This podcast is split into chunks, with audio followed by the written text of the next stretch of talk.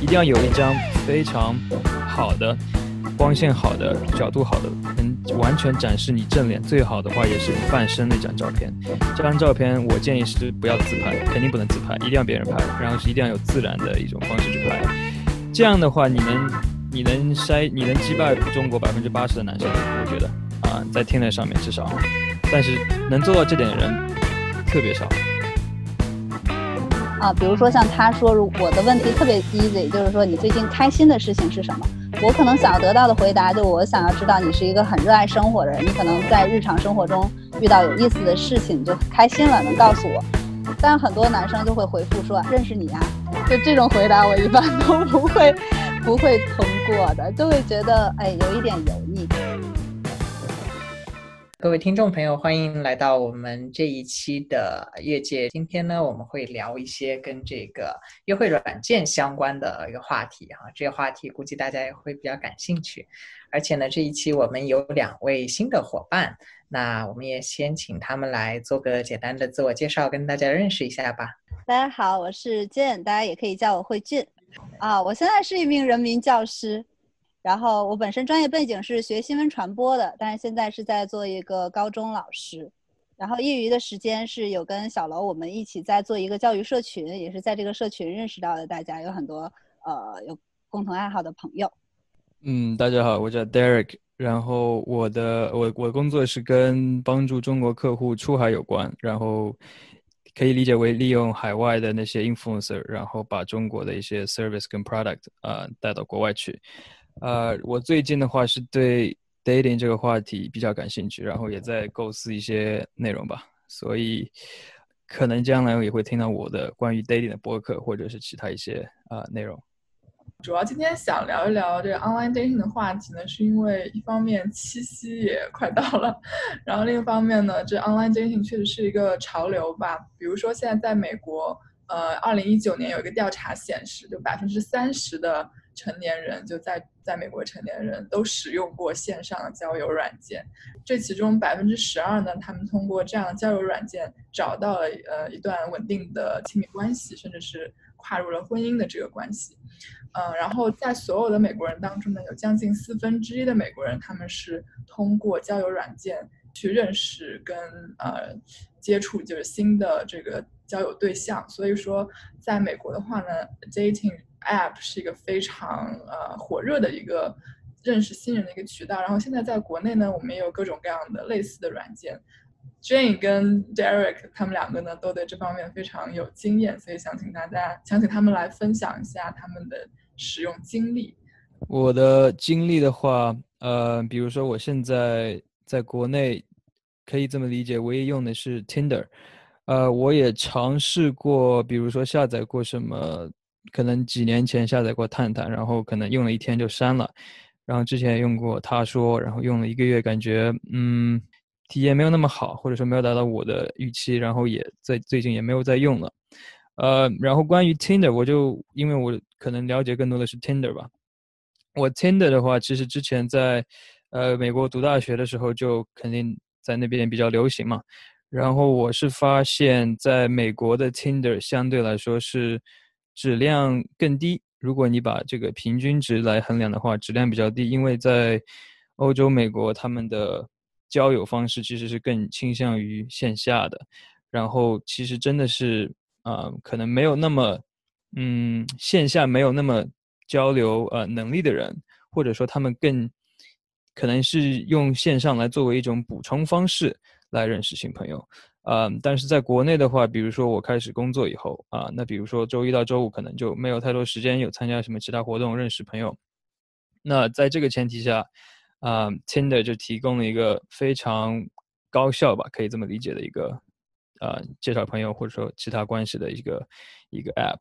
嗯，我是觉得国内的 Tinder 质量相对比较高，因为前几年至少在嗯一两年前。Tinder 还是受限于，比如说你必须有一定的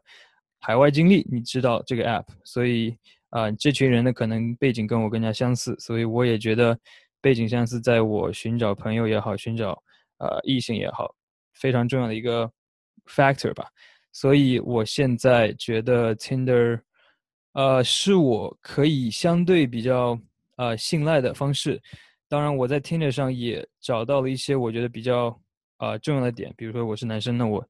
怎么用一些照片或者怎么样一些呃聊天方式啊，在但是同时也是把我展就展现最大个人化的一个一个一个方式吧。然后我也看到了一些，比如说 Tinder 上很多男生真的是不知道他们真的在干什么，就他们自己也非常 clueless。然后女生也在那边埋怨说，男 Tinder 上没有好质量高的男生，所以这也是一个非常现实的问题。就我有我有一个问题，因为呃 Tinder 的话，就如果你是一个 VIP 用户，你可以每天就是 like 好多人。然后我之前就是有朋友就看到就。有男生用那个呃 Tinder，然后他们就无限就是 like 别人，就以扩大自己的这个这个网。作为女生的话，可能我对类似这种交友软件的 concern 就是，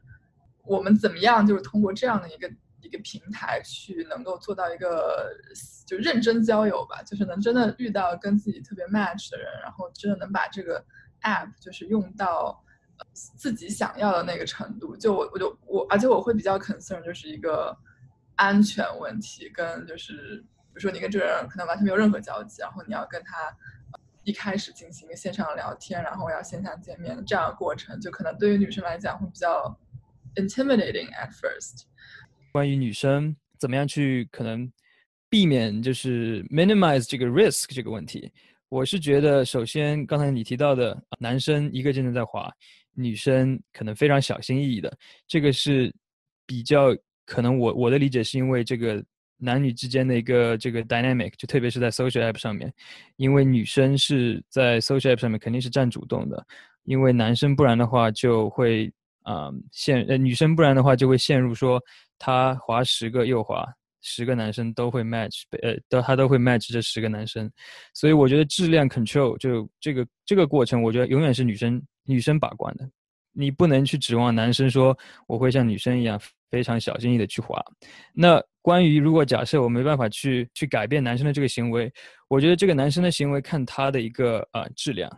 就比如说我从来不会去无无。漫无边际的滑，因为我怕我滑多了，我到时候还要从 match 再再去选哪几个我是真正喜欢的，所以对我来说是根本没有意义的。但对于某些男生来说，他可能就是也得滑，因为他可能滑一百个，可能只能滑出两三个，啊，然后听着后面其实还有很大的一个关于 algorithm 的东西，我也研研究过，为什么你说你的质量越低，你可能给你展现的女生的质量也稍微偏低一点，因为这都是一些背后的他们算法的东西，啊，所以在这基础上的话。女生，如果你非常小心翼翼的话，而且我是建议去坚守这个策略的。然后你需要看的就是，比如说一些照片上非常能反映问题吧。看你是从零开始，还是说你在这个 app 上面已经有一定的经历了。我觉得一些经历你可以去反思，比如说有的时候男生用假照片，有的时候他们用角度也好，或者用一些啊骗，就比如说身高他们欺骗等等这些东西。你要，你可以去以之前的经历去反思，怎么样去避免？因为有的时候，比如说你看到一个男生的 profile，你觉得他有 fifty fifty percent chance，就是他如果百分之五十他是可能不是你想那个人，百分之五他他是你想那个人，那我觉得这个时候你如果非常啊希望去把时间最大化的话，你就尽量就不要去见这个人，或者说你要一个他的 Instagram，能看到更多他真正长怎么样的一个。一个东西，再这样再去进行下一步的沟通吧。但如果你可能是非常有经历的，我觉得你看到一个男生的大概的一个 profile 照片的样子，你大概肯定就感觉这个男生是怎么样的一个人。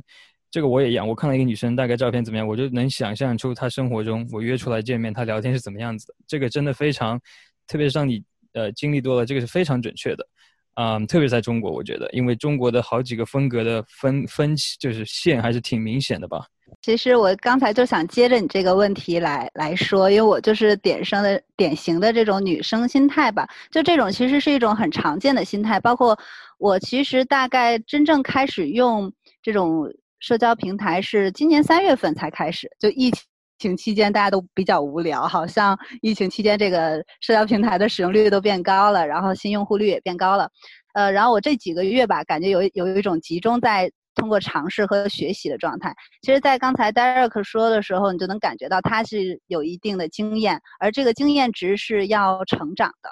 呃，那在我这个学习过程中吧，就我其实也看到一些视频的讲解，就是说男女生的心态不一样，就男生可能会更 hunter 一点，他再去，尤其像 Tinder 这样的一个，包括国内版的 Tinder，其实就是探探啊，就是像这样的，呃，它非常简单直接，就是通过看照片来选择自己的喜好嘛，所以男生可能会比较广泛一些。但是女生呢，可能会更多的是去看这些资料啊、信息这些东西会更多一些，因为女生呢，她是有一个筛选机制的，啊，这是一种很常见的一个心态。然后结合着这个，我就说一下我自己的一个经历，就我最大的一个经历就是，首先我心态其实是改变的。我感觉虽然国内很早就有陌陌，然后呃有很多人就在用陌陌，然后包括探探，可能其实也流行了几年了，但我就是一直没有用。或者是说内心有这种呃排斥心理，觉得我业余生活也挺丰富的，没有必要去认识不同的人，而且好像目的性比较强，就它就是一个以交友和约会的为目的的，所以我在一开始使用它呢，会比较严肃，就我会觉得我是一定要寻找伴侣的这个心态，哎，会不会能遇到一个灵魂伴侣啊，或者是一定要找到一个哪方面跟我特别 match 的人，这样的心态再去使用。然后我刚刚用的就是 Tinder，因为也是朋友推荐，感觉 Tinder 的质量会比较高啊，啊，有这种海外留学背景。但是我一开始用的时候就会发现，哎，可能不那么严肃的人会比较多，呃，有很多男生他可能就是呃目的性比较强啊，就让我很不太舒服。然后第二呢，就是会发现，哎，可能有的人聊着聊着你就会不聊了，就这种交友方式也让我会觉得特别的耗费时间。呃，而且我还真的遇到了一个杀猪盘，就是 就我在听的上遇到了一个人，就他会跟你先前期建立这种亲密的聊天啊，就你觉得好像是被呃照顾啊这样的一个角色，好像跟对方很深入了，很交流了，然后他就会开始说，哎，我在做一个什么投资，你要不要尝试一下？就不明显，就是像我这么聪明的人才能 get 到，就是我会，哎，我就非常敏感的，就是说，哎，可能不太。正常，我就去知乎上查了一下，我才知道杀猪盘的这个东西。后来也也有一些呃，这个官方媒体好像报道过这样的行为，所以我觉得非常有意思，就感觉在这个过程中就了解了很多不同的东西。但是在呃约会这个方面，我确实觉得它没有给我带来太多的。就我一开始是非常谨慎的去用，甚至我我会聊到比较开心的男生，我会想，哎，你你为什么要用 Tinder 呀？就是。你是不是会一个目的性很强的？我会以最大恶意去揣测对方那种感觉，其实不太好。但是其实是有遇到有意思的人的，但是也线下见过面啊，但是会觉得可能不那么合适。然后我就尝试了其他的，就有朋友推荐这个呃探探，但我探探真的是用了一天，我就会觉得可能不太合适，就麦迟到的人或者是不太喜欢。然后陌陌的话，我感觉它的操作非常的复杂。就我其实下载了陌陌以后，我就不太知道它可能会更像一个社交媒体，就是它会有空间呀，或者是状态等等这些东西，反而就不如探探或者 Tinder 这样比较直接。我就觉得好像很复杂。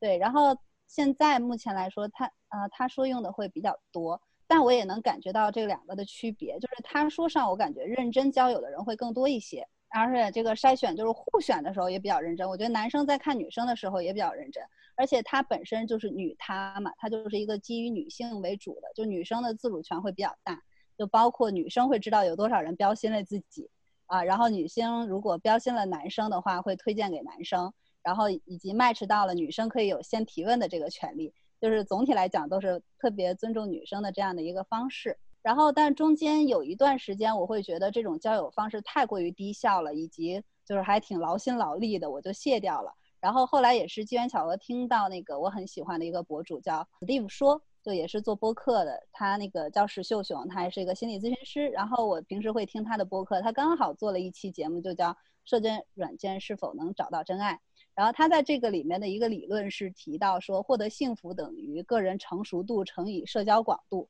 呃，然后他说你在使用这种社交平台的时候，要换一种心态，就不要是那种我一定目的性非常强的要在这上面去找到这个伴侣啊这样的心态，而是说我到一个开放的平台，认识到不同的有趣的人，包括他也会提到一些方法，如何，比如你如何自我展示啊。啊，放什么样的照片会合适啊？然后写什么样的介绍会吸引人啊？然后聊天的一些方法，从 心理学的角度去做了一定的介绍。我就二次下载了 Tinder，再用 Tinder 的时候，这一次我就会发现，确实心态不一样了，就会不一样。我就会遇到了一个哎很喜欢骑行的人，然后我自己也很喜欢骑行，然后我们第一次约见面就是一起去呃天安门骑了二十公里，就并没有其他的交流，但是会就有这样的一种体验。就还蛮开心的。然后比如说我会遇到一个建筑师，我就很好奇他的工作，因为我最近在学画画，我就想啊，是不是建筑师就很会画画呀？就开始聊一些其他这方面。就这个状态，我会觉得是更好的一个状态。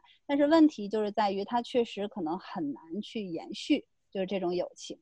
啊，对，哪怕是线下见面了，可能大家归根结底抱有的是一个交友的目的。如果不能呃发展出一个。这种更深层的关系的话，就可能这个友谊就会失去，对这一点是挺难受的。呃，最后做结论的是，我就感觉一直使用这种约会软件，其实就像刚才 Derek 说的，其实是一个训练自我的过程。就你可能也越来越知道自己会喜欢什么样的人，或者自己会被什么样的人吸引，甚至会在这个过程中也更清楚自己是一个什么样的人。因为我在 Tinder 上真的还真的遇到了一个让我蛮心动的男生，然后我们见过两次面以后就。呃，聊了一个多月就就不了了之了。然后呢，我发现他唤起了我可能之前的一些感情的一些问题。就我借着这个契机，我还找了一个新情感咨询师去交流一些情感方面的话题。我发现，呃，还真的帮我解答了一些我自己固有的模式的困惑呀，还有对这种亲密关系的一些思考，就有助于自己的成长。嗯，我特别同意，就是刚刚 Jane 说的，就是管理自己的预期，就可能。不要就想着说在这个 app 上能够啊一下子找到真爱或者怎么样，就还是抱着一种开放心态会比较好。然后这里就想问一问，就 Derek，就从男生角度，就是怎么样能够让女生觉得你是一个，嗯，至少是，如果你的目的是比较真诚交友的话，你怎么样能够通过一些技巧或者一些呈现自己的方式，让女生认觉得你是一个靠谱的，就是可以，呃，值得发展的一个对象。我觉得，比如说我们拿 Tinder 来说的话，啊，我我是觉得有些东西，呃，可以不用说。比如说，啊，你健身，你不用拿健身的半裸照；，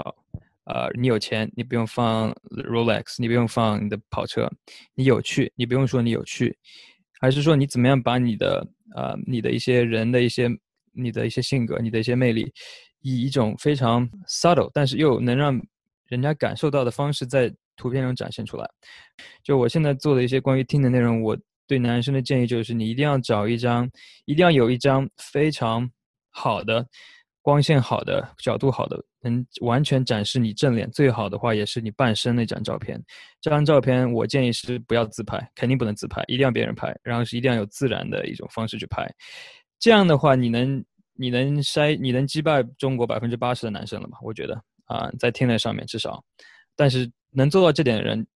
特别少啊！如果你上天台，你去看男生，啊，因为我我我过去这两周为了做一个视频，我也把自己性别改了女生，我去看了一些男生的东西吧，就真的百分之八十。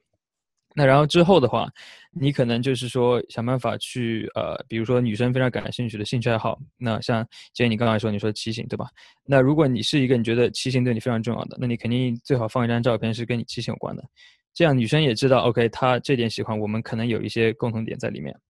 啊，然后这就以此类推吧，对吧？我我我同意 Jane 说的，就是我也是觉得男生不管是女生还是男生，不要把目的性最强放到第一面。而且我觉得很多男生，特别是一个男生，如果想找一个跟他看得上、他看得上比较优秀的女生，这个女生她是不会那种你随便发一句，她就会她能 take it well。就她，你肯定要去想过这些东西的。那你在发的过程中，你最好也是以跟这个女生第一次见面就是聊聊看的一个一个一个心态。你们聊得你们聊得来，那女生也觉得你还不错。那你们第二次你第二次见面，你再想办法去啊聊一些更深入的。然后第一次就千万不要有目的性在那边，特别是你两个人没见面前，呃，这个 online dating 都是虚的。我觉得 online dating 只有你们俩见面了，两个人。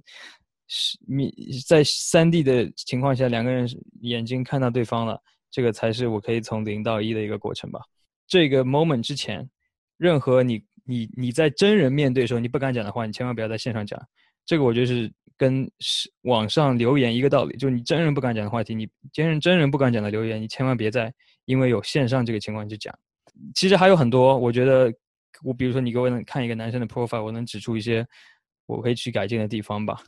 对，其实哲燕说的这个问题，我觉得在这个交友软件它本身的设计当中，应该也会有体现，有的哈，或者说是，呃，像是这个他说上，他会让你选择三种目的，一种是脱单，一种是交朋友，还有一种是拓展人脉。虽然我觉得后面两者没什么区别，但是你做这样的选择的时候，对方刷到你信息的时候，他其实会看到。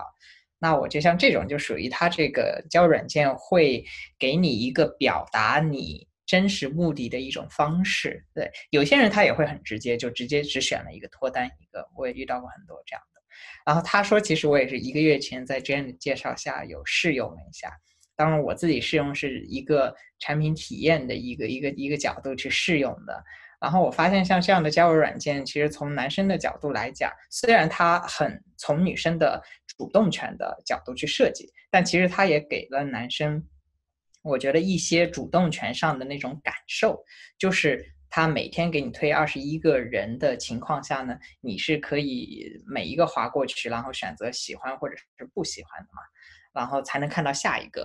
那而且你这个过程当中，其实就意思就是不能呃不太能横向比较，就不不会说我看三个，然后这三个当中选一个，你可能只能一个个做完决定才能看下一个。那其实我前几天用的时候有一种什么心态呢？有一种后宫选妃的心态，就是因为你每一天会这个等这个二十一个，然后它又是固定的一个时间推的，你觉得你有一个主动权，有一个决定权啊。虽然在这个你决定之后，还是要看对方。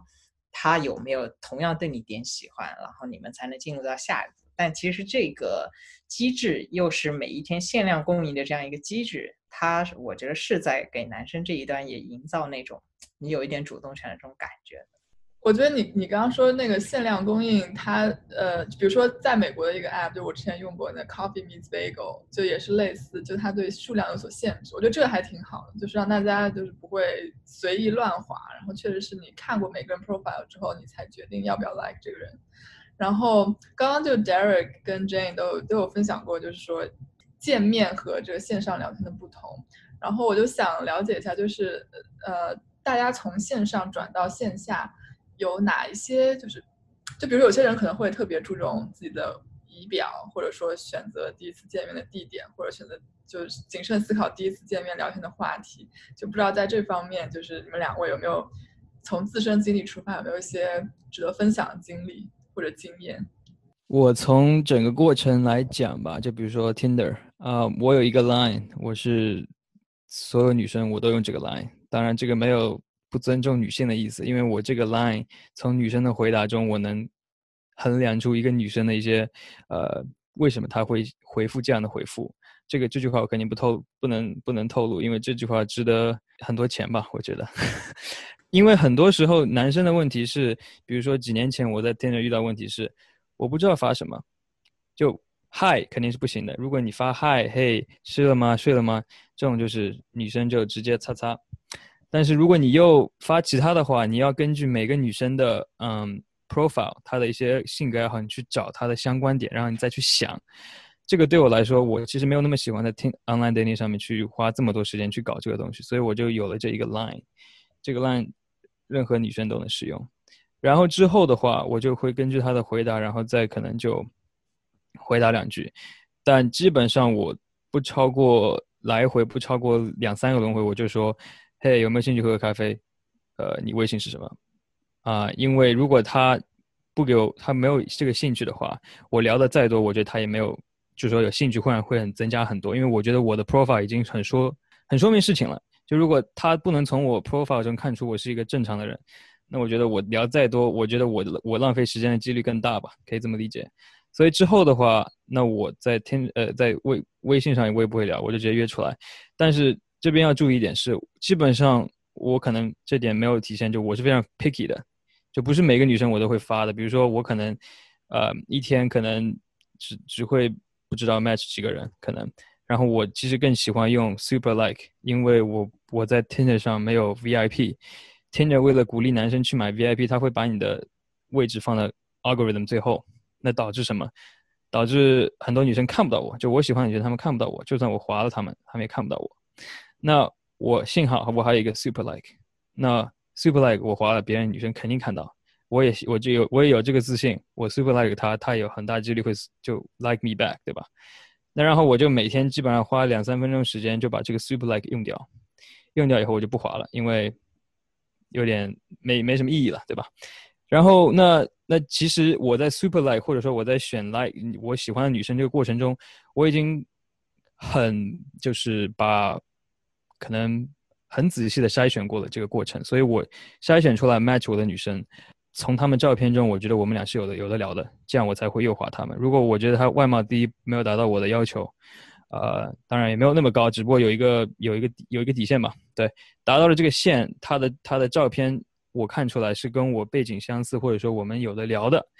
呃，比如说我对于一些呃非常重的那个 filter 的照片的女生，我一全就她长不管长怎么样，我都会右滑左滑，因为我觉得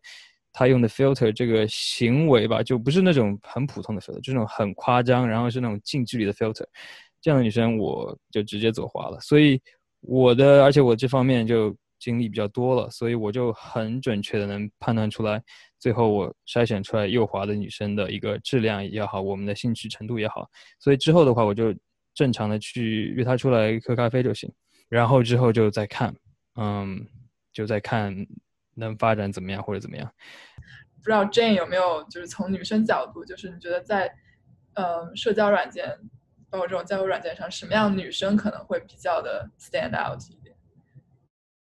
嗯。这个这个方面长得特别好看的女生肯定是 那那就除了这点之外，你觉得？哎，其实我觉得这个话题特别适合互相来介绍。就我其实特别是好奇，Derek 会被什么样的女孩子吸引？就是这样的话，他可能就知道什么样的女生比较突出。然后我也可以就是分享一下刚才 Derek 说的那个部分，就比如说在自我展示这个方面，就是你想要吸引到什么样的人，你就要怎么样去展示自己。所以我第二次用 Tinder 的时候，我就在介绍的部分没有写太多，就是他说你不要都写你喜欢旅游啊、读书啊、听音乐，就没有人会不喜欢旅游啊、读书啊、看电影啊，就是这些都是大家都很喜欢的爱好。你有没有你突出的一点？比如说我后来加了一个介绍，就我今年很想爬一座海拔四千米以上的山，哎，那其实就是暗示了我还蛮喜欢徒步或者是。这个旅行的，就是你是不是也很喜欢爬山，也可以成为一个话题，或者其他方面。然后我也很公开说，哎，我就是很喜欢听播客，然后我每天会呃，就是骑行或者怎么怎么样的。就这个时候，我发现再吸引到的人，他就不会上来第一句话，哎，你小姐姐你好漂亮呀。然后那个小姐姐你做什么工作的呀？因为你会写工作嘛，我会写老师。他说啊，你是老师啊，你教什么科目的？就这种话题，如果说久了就会很很很枯燥，但是你可能就可以讲到一些其他故事层面的，就能够让对方更了解一点，或者对你产生好奇嘛。那句话叫什么？就是好奇是一切爱情的开始。然后呃，第二点就是我想说到这个见面的问题，任何是平台，我觉得归根结底都是社交，就是它会有各种各样的平台社交，只不过像约会软件，它把这个事情。放在明面上了，就是特别直接。所以我一开始在用的时候，我也是那种安全系数很高的，我就会觉得，哎，我们必须要聊很久才能见面呀，或者是像谈恋爱的步骤一样。那也是后来转转变这个心态，就比如说，大家有共同的兴趣，我们可能都很喜欢看展览，那你可以一起约个展览；都喜欢骑行，可以就一起约个骑行，也就见面了。但我觉得见面之前的一个前提条件，确实是你要跟他聊天聊的。比较开心，呃，我觉得给女生的，如果算是建议的话吧，就是我不知道是不是大多数女生都有这种情况，我至少我感觉我身边的女生会有这种情况，就大家还是多多少少会有一点点端着，就是这跟那个性格，就是也不是说性格问题，就是跟性别相关吧，就是因为女生她其实一开始会有这种自我防御心理，就不建议男生上来就是说，哎呀，认识美女很开心。啊，比如说像他说，如我的问题特别 easy，就是说你最近开心的事情是什么？我可能想要得到的回答，就我想要知道你是一个很热爱生活的人，你可能在日常生活中遇到有意思的事情，你就开心了，能告诉我。但很多男生就会回复说认识你呀，就这种回答我一般都不会不会通过的，就会觉得哎有一点油腻。但女生反过来也一样，就是女生也不需要上来就端着，如果你。好奇这个人的经历，你就可以以你感兴趣的话题去跟他交流。就是我觉得男生都会喜欢大方的女生吧，这个我在 Tinder 上也问过，我会说，哎，你喜欢什么样？就几乎每一个男生都会说，我喜欢温柔的、善解人意的，呃，或者是可爱的，就是温柔、善解人意、可爱，就好像是大家都会喜欢的。那这种善解人意，就是女生在聊天的时候可能要更多的去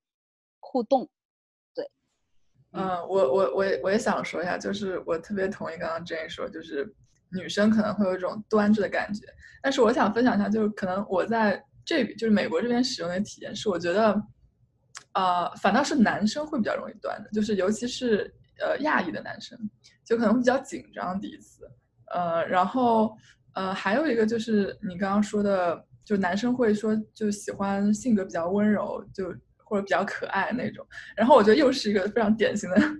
亚裔男生的这个 preference，就是至少我在。我就是 Coffee Miss Bagel 上面看到很多就是外籍男生，就比如说白人男生，或者是呃在这边长大男生，他们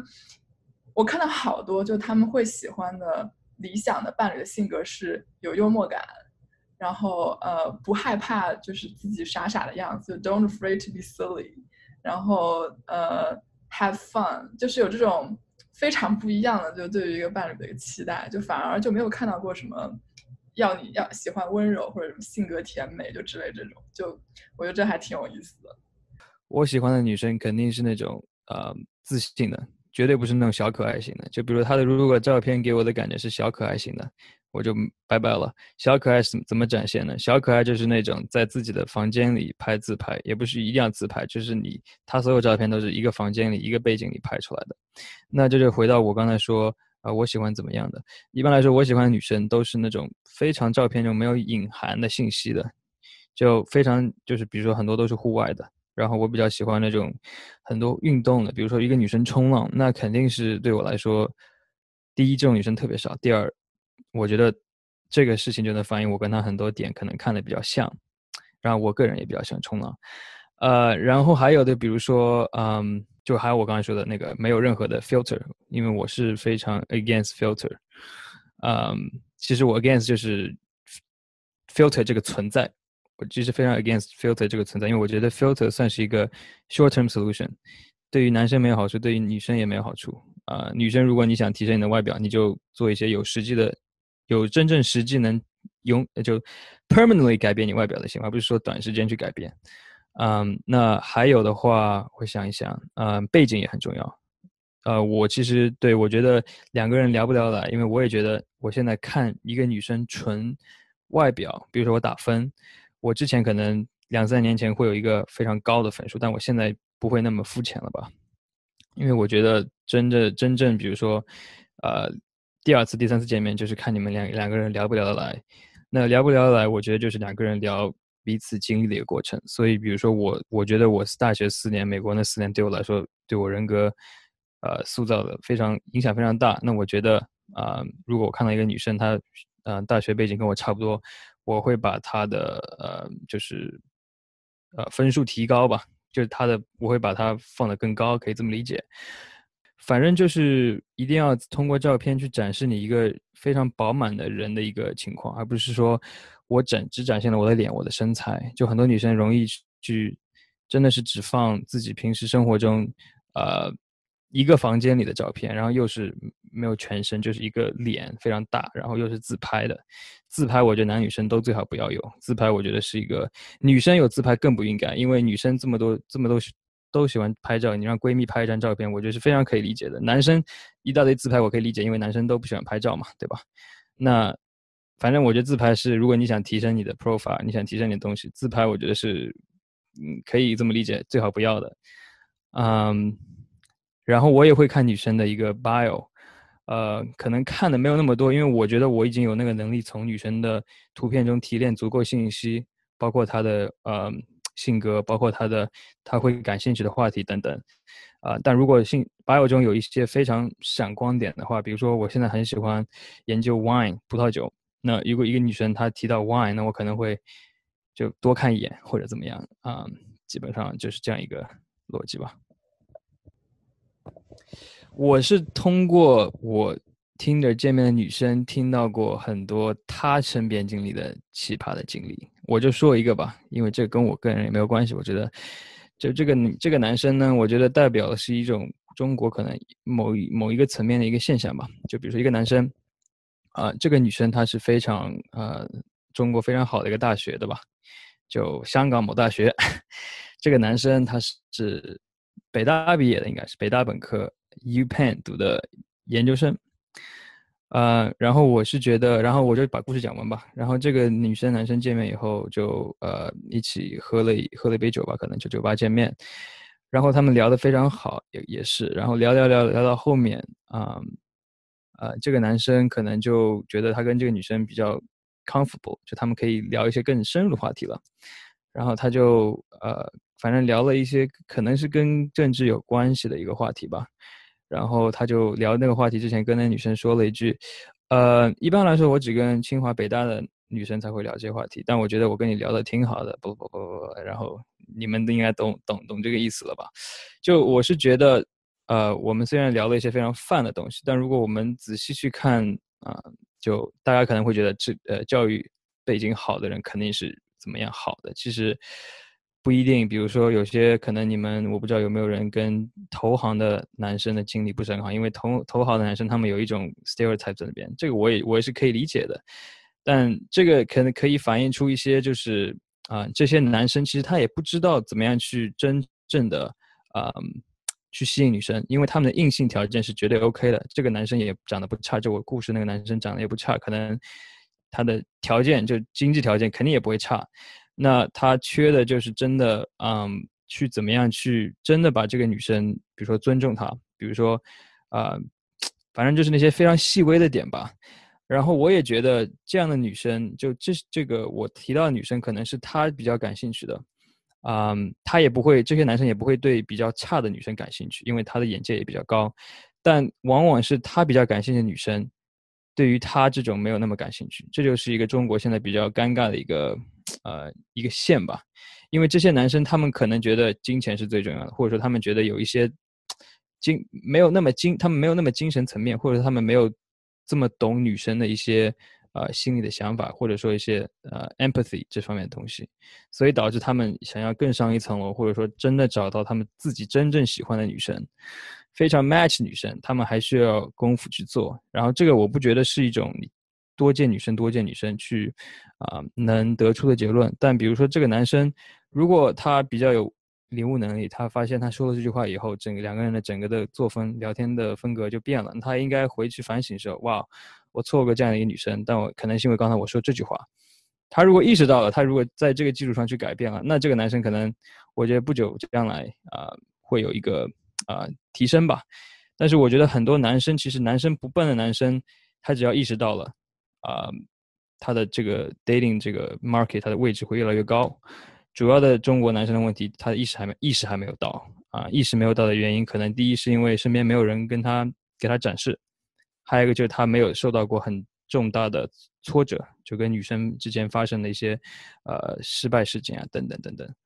对，我想呃顺着 Derek 说的这个，其实刚才我们在聊的过程中，呃。包括查理也说了，提到这个亚裔男生哈，如果你在国外用这种 Tinder 的话，可能就能辨别出 亚裔男生的一些特点。然后包括在国内使用这些的一些一些状态，就是我我包括我在用的这个过程中，我就会发现，嗯，就你真的是会遇到各种各样不同类型的人。嗯，其实你能够在这种社交平台上遇到一个。嗯，从价值观层面呀，然后心态层面上，能真的很 match 的一个人是非常难的。叫什么？就灵魂相契，就根本就不用到这个程度。你可能是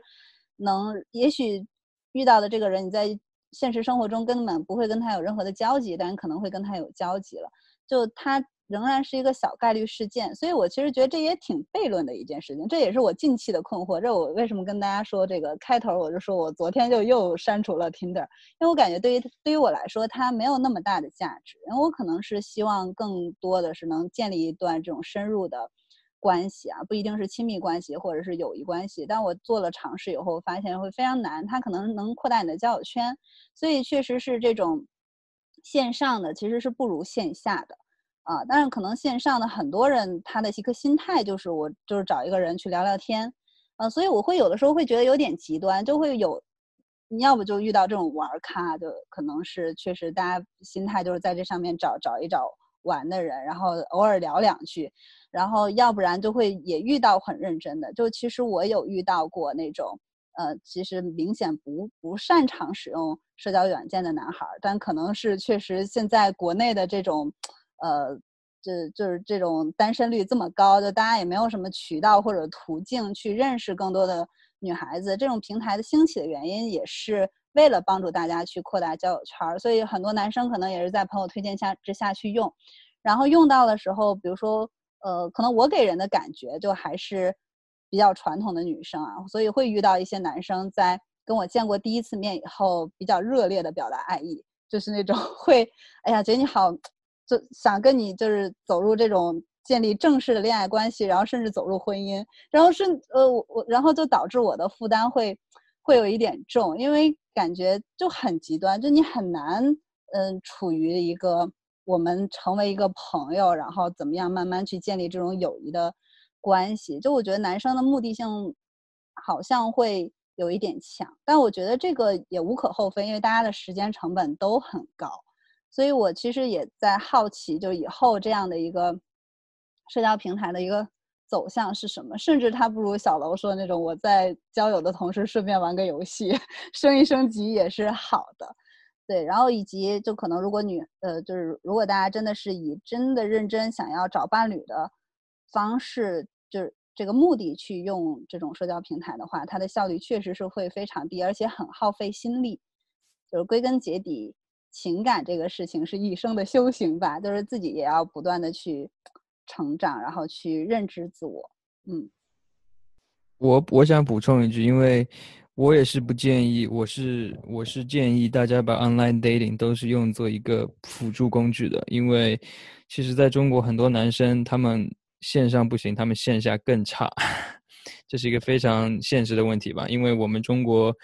本来对这个两性关系，因为女生本来就是呃，他们有更多的这方面的经历，然后他们更多的成就同样年龄女生更成熟。